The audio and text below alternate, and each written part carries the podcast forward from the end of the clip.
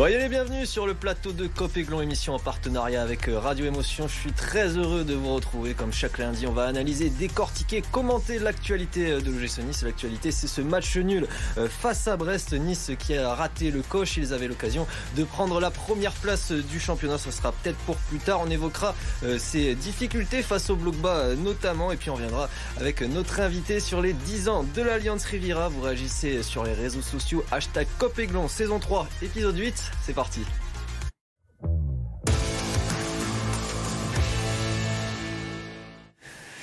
Et pour m'accompagner autour de la table, il est de retour et je suis très heureux. Ça va mieux, Alric? Ouais, bonsoir Corentin, ça va beaucoup mieux. Je suis content d'être avec vous ce soir. Il y a aussi avec nous euh, Cédric Rocancourt, hein, bien connu euh, des supporters euh, sur les réseaux sociaux. Comment ça va? Très bien, merci pour l'invitation. Et puis avec nous, Fabrice Moreau, le speaker de l'Alliance Riviera depuis 9 saisons déjà. Et eh oui. Ça commence, ça commence à faire, ça, va bien. Oui, ça va bien, merci. Très heureux d'être là également. On va plonger euh, directement euh, dans, ce match face, face à Brest hier à l'Alliance euh, Riviera.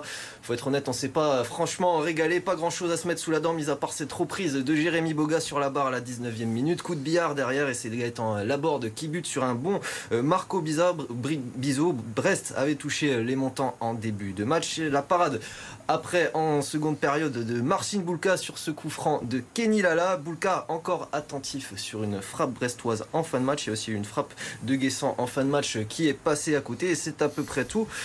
Cédric, comment on, l'analyse ce match? On est plutôt déçu parce qu'il y avait l'occasion de, prendre la première place ou au final on se dit que ce nul est logique au, vu de, ce qu'on a vu sur le terrain? C'est frustrant parce que, encore une fois, il y avait tout pour faire une belle fête. C'était le contexte idéal.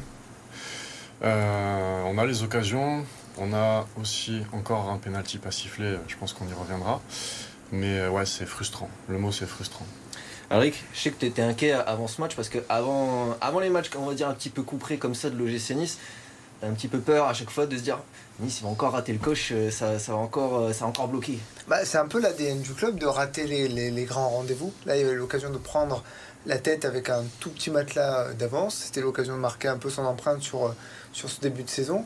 Et puis malheureusement, bon, on n'a pas réussi à le faire. Après, ce que je retiens malgré tout, c'est que tu perds pas le match. Tu prends un point, tu es toujours une équipe invaincue, euh, qui, prend, qui est meilleure défense du championnat, qui n'est toujours pas menée au score depuis le début de la saison. C'est plein de choses à, prendre en compte. Et puis l'arrêt de Pulka montre que bah, c'est lui l'homme de la situation en défense. J'imagine, Fabrice, que au-delà, au-delà de, ce qu'on a vu sur le terrain, un dimanche après-midi à 15h, 32 000 supporters, vous avez dû vous régaler. Oui, c'était c'était une fête magnifique. Il y avait ces 1500 gamins qui ont fait le 10. Enfin, il y avait tellement de festivités autour. C'était c'était franchement le temps était de la partie. C'était parfait quoi. Il faisait super chaud. Ouais, non, mais c'était bien. C'est franchement tout était réuni. Le stade plein, etc. C'est plein plein de choses. Euh, tout était magnifique. Bon, c'est certain qu'on aurait gagné ça aurait été encore plus beau. Mais ça gâche en rien la fête quoi. On a fait une très belle fête avec notre public. Voilà on a vu une belle équipe. En face c'était pas simple. Et puis bah voilà le résultat n'est pas à la hauteur. Mais on peut pas toujours gagner non plus. Et si on avait fait un nul à Monaco victoire hier comptablement ça aurait été la même chose. Et la, fête aurait on aurait dit la fête est belle. Bon on peut pas, franchement, on peut pas se plaindre cette année. Je préfère le derby, hein, personnellement. Je préfère avoir gagné le derby. on s'est régalé. Moi aussi, de loin. on va regarder la composition d'équipe concoctée hier par Francesco Farioli. Atal de retour dans le couloir de la défense à la place de Jordan Lotomba. Et puis Jérémy Boga, justement, titulaire après euh, son but euh, la semaine dernière euh, à Monaco. Quand on regarde la compo, Alric, on se dit que les intentions étaient, clairement offensives. Hein.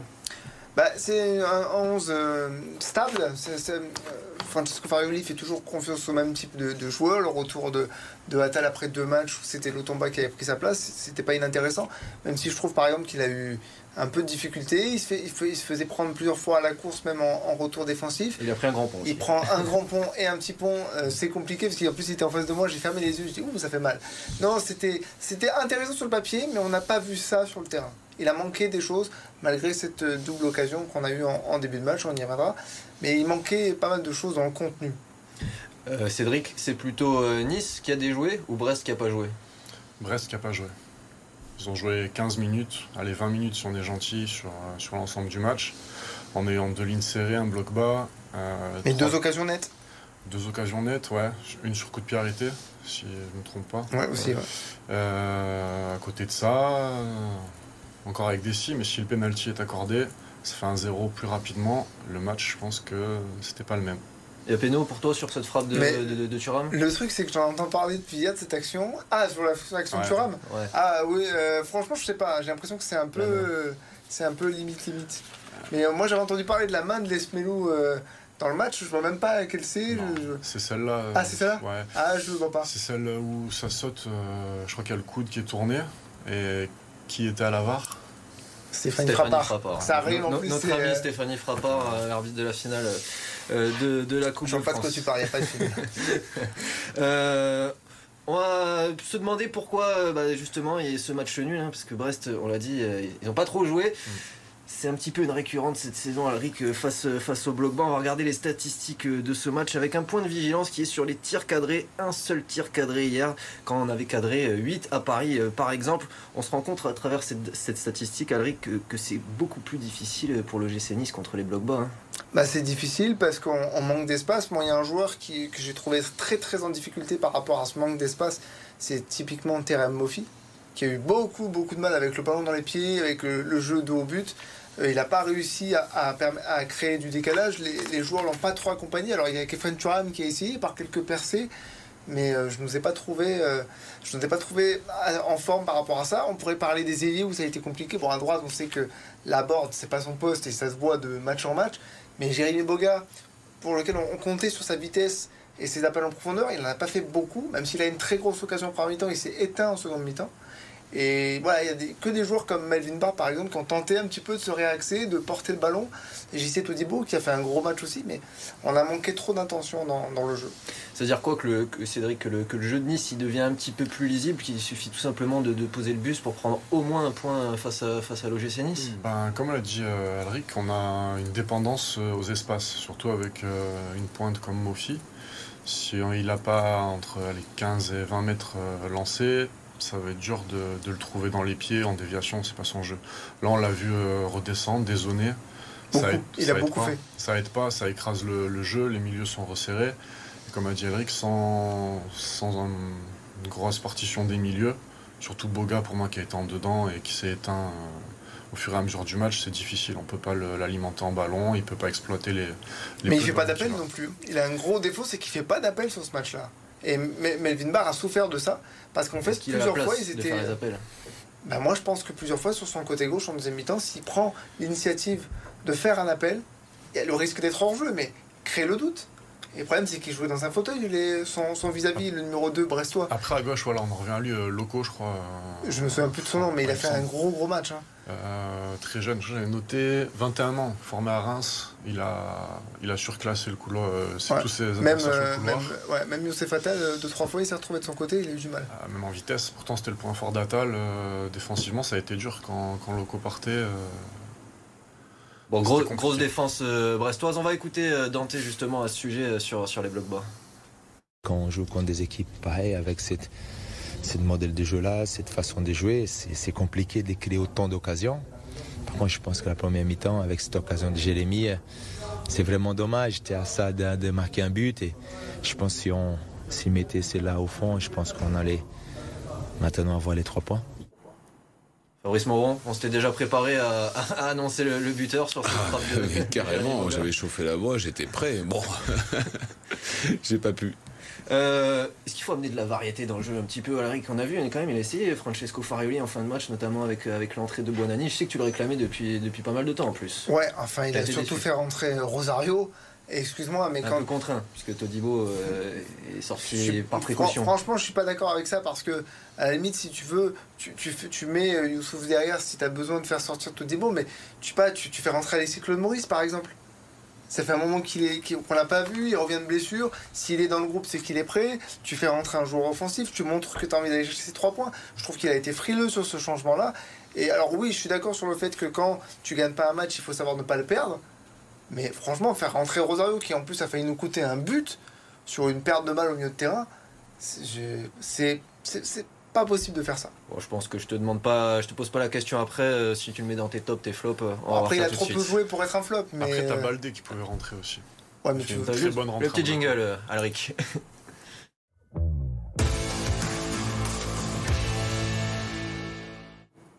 Les top flops, je le disais justement, ils sont chauds, euh, nos, supporters. Euh, Cédric, euh, tu as, des satisfactions, des déceptions sur ce match Satisfaction, Melvin Barr, de très loin. Très gros match, ouais. Pour moi, meilleur joueur du match. Avec Bulka, peu sollicité, mais qui fait l'arrêt qu'il faut.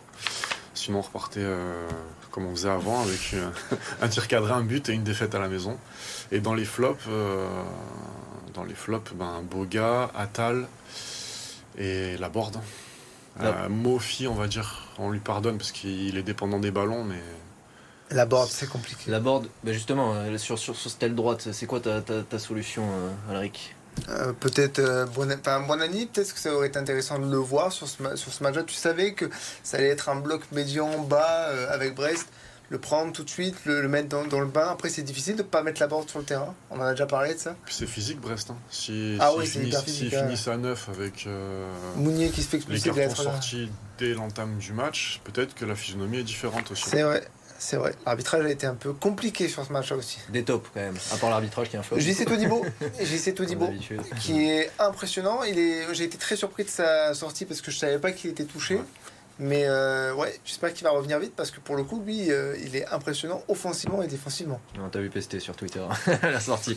On reparlera des 10 ans de, l'Alliance Riviera dans quelques instants. Le temps pour nous de faire une petite pause, on revient tout de suite.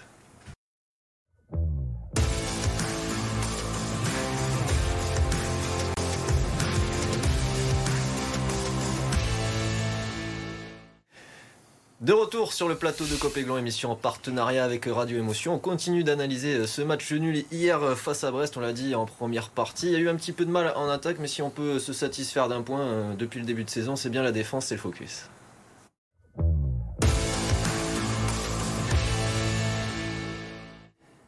Avant de débattre, j'aimerais vous partager euh, cette euh, statistique assez révélatrice. Hein, le GC Nice qui n'a encaissé que 4 buts en 7 journées de Ligue 1. C'est tout simplement la meilleure défense du championnat. Encore mieux, les Aiglons n'ont pas encore été menés au, score cette saison, alors qu'ils ont affronté quand même 5 des 8 premiers. Elle te plaît cette statistique, Alric, où tu préfères euh, justement avoir une attaque qui prend un peu plus de risques et une assise défensive un peu moins solide? Non, moi j'aime bien l'idée qu'on peut se reposer sur une défense qui est solide parce que ça doit permettre aux joueurs offensifs de se libérer et d'avoir confiance. Et c'est ça que je, regrette un peu. On profite pas assez, je trouve, de cette assurance derrière. Aujourd'hui, on n'a plus de problème de gardien parce que Boulka, sa défense lui fait confiance. Et lui, il a un très très bon niveau. Dante, moi, il m'impressionne toujours autant parce qu'il a 40 ans et il joue dans un fauteuil. Et Todibo, il porte le ballon, il joue avec la vitesse. Non, franchement, c'est vraiment vraiment top. Oui, et puis les, défenseurs qui ont, qui ont, un rôle aussi, on a vu, si hier ça, a un peu moins marché, c'est parce qu'ils euh, ils ont fait une individuelle sur, sur Dante. Hein. Complètement. Complètement. Deux, trois fois, il a failli être passé euh, à la vitesse, mais il a toujours cette séance du placement qui fait que ça va. Il arrive encore à, compenser. Mais ouais. Alors, c'est Cédric, pour faire une grande saison, il faut, il faut avant tout une, belle assise défensive. Je prends un exemple Lille, quand ils sont champions de France en 2001, avec un profil un peu similaire à, Dante euh, Fonté. Euh, quand, quand, quand on, on, regarde ça, quand on se dit ça, est-ce qu'on se dit qu'on peut aller où? Ça va dépendre de plusieurs paramètres. On a la chance d'avoir déjà joué euh, pas mal de gros matchs. On va pouvoir peut-être incorporer quelques joueurs dans la rotation, voir un petit peu ce que ça donne. Et voir aussi les autres avec la Coupe d'Afrique, puisque mmh. on a une échéance de Coupe d'Afrique cette saison. Mais je pense que les, les quatre premières places sont envisageables. Petit point de vigilance quand même, Alric. On voit quand, quand Dante ou Todibo sort, Farioli qui fait recruter, euh, reculer Ndai en défense. Est-ce qu'on peut vraiment faire toute la saison comme ça On se dit qu'il se manque quand même un petit défenseur central dans, dans cet effectif. Euh. Ah, mais je l'avais dit dès le début, dès la fin du mercato, j'avais dit il manque un défenseur central de métier. Surtout que... comme il disait Cédric, Ndai il va partir. Euh, enfin, je sais, non, je, euh, non, Je crois qu'il part pas. Non, non, ils vont pas qualifier. Vont pas qualifier. Non, mais même, c'est pas possible de faire du bricolage. On, est, on a tous les postes qui sont doublés. Il te manque quand même un défenseur central. Donc, à la limite, tu peux faire sur ce match d'hier, tu pouvais mettre Rosario en défenseur central et, te, pas, et pas te priver de, de Youssouf au milieu de terrain. Farioli a fait l'inverse. Ça, pose question. Mais oui, il manque un défenseur central, ça c'est sûr. Il faudra faire cet ajustement au mercato d'hiver. Il te manque Viti. C'est, euh, ouais. Bon, on verra ce qui nous euh, pond euh, notre directeur sportif, le Florent Ghisolfi, euh, au mois de janvier. On va revenir en attendant sur les 10 ans de l'Alliance Riviera, cette grande fête hier, 32 000 supporters présents pour cet anniversaire. Fabrice Moreau, on va évoquer ça avec vous. Vous êtes la voix de l'Alliance Riviera depuis 9 saisons déjà, plus de 200 matchs au compteur. Vous en avez vécu, hein, plus, que, plus que beaucoup de joueurs d'ailleurs. Vous avez aussi vu de superbes ambiances. Celle d'hier était pas mal, hein. c'était un anniversaire réussi. Ah oui, c'était magnifique, franchement. Il manquait qu'un but, mais on a passé une un après-midi de rêve. Franchement, tout était, tous les voyants étaient au vert. C'était une super ambiance. Les supporters étaient en nombre. Euh, voilà, une fois de plus, le temps était beau. Enfin, vraiment, c'était chouette, quoi. Il y avait que des belles images de de ce, dimanche après-midi. Il manquait un but, voilà. une petite victoire pour. Euh, ouais, ça aurait magnifié.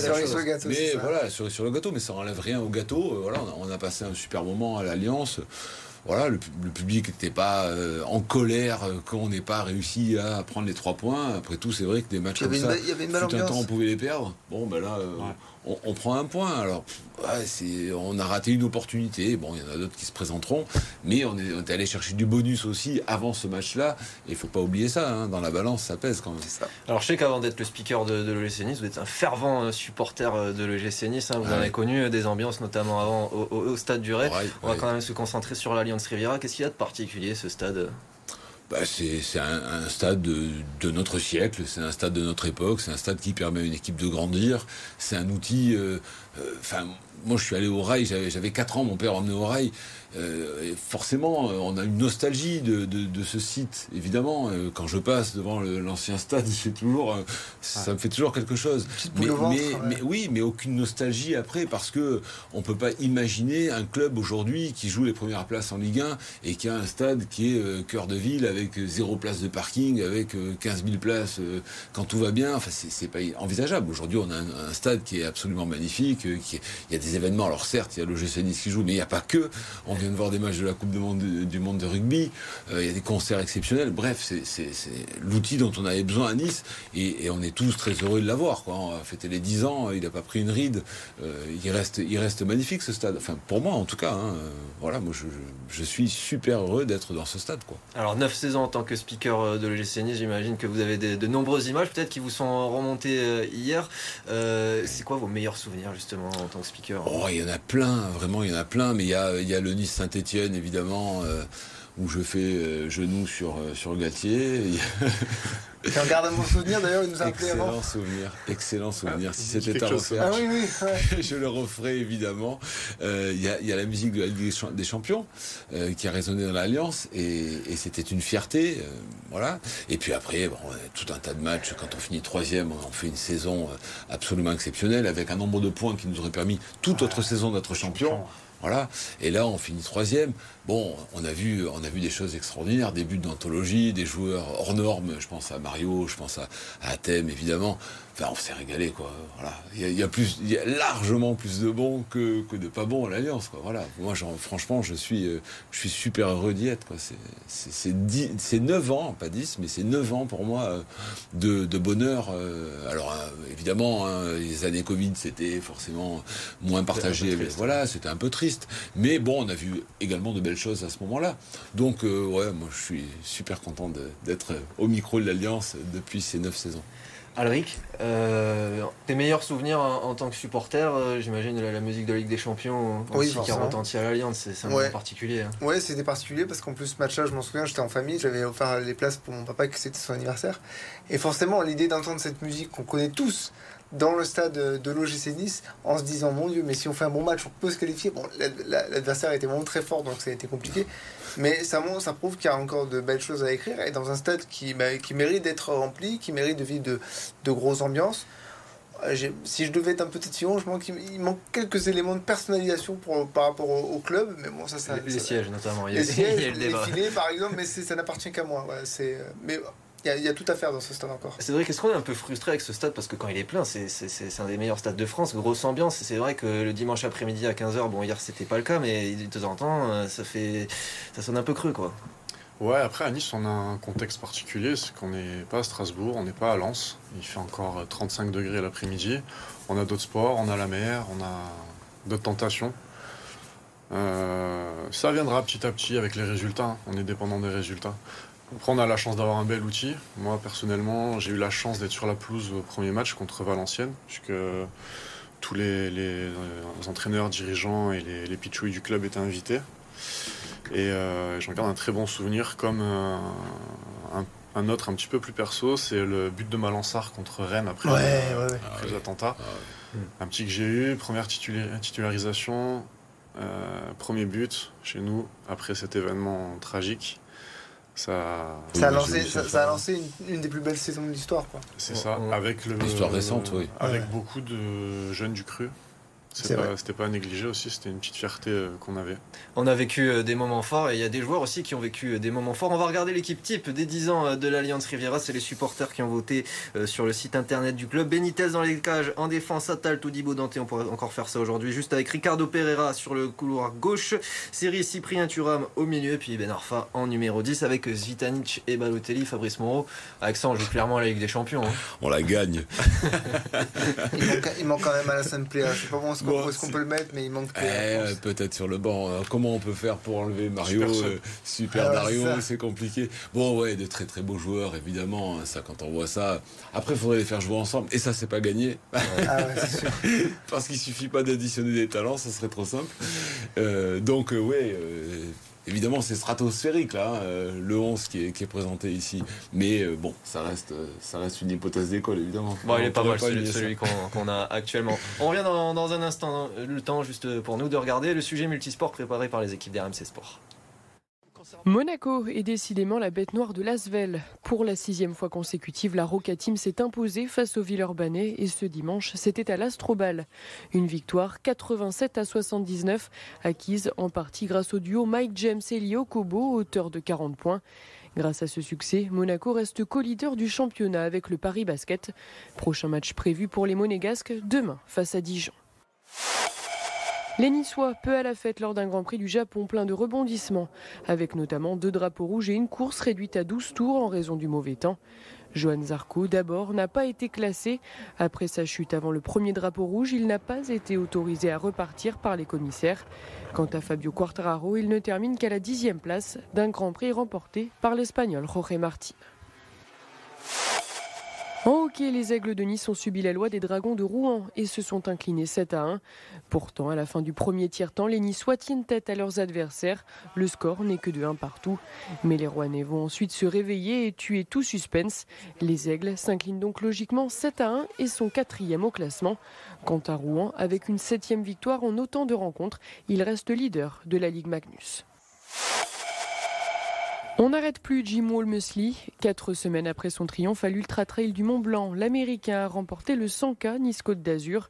Devant, du début jusqu'à la fin, il a franchi la ligne d'arrivée après 11h21 minutes et 5 secondes de course. Le Français Simon Gosselin termine deuxième. Du côté des femmes, c'est l'Anglaise Eleanor Davis qui s'est imposée.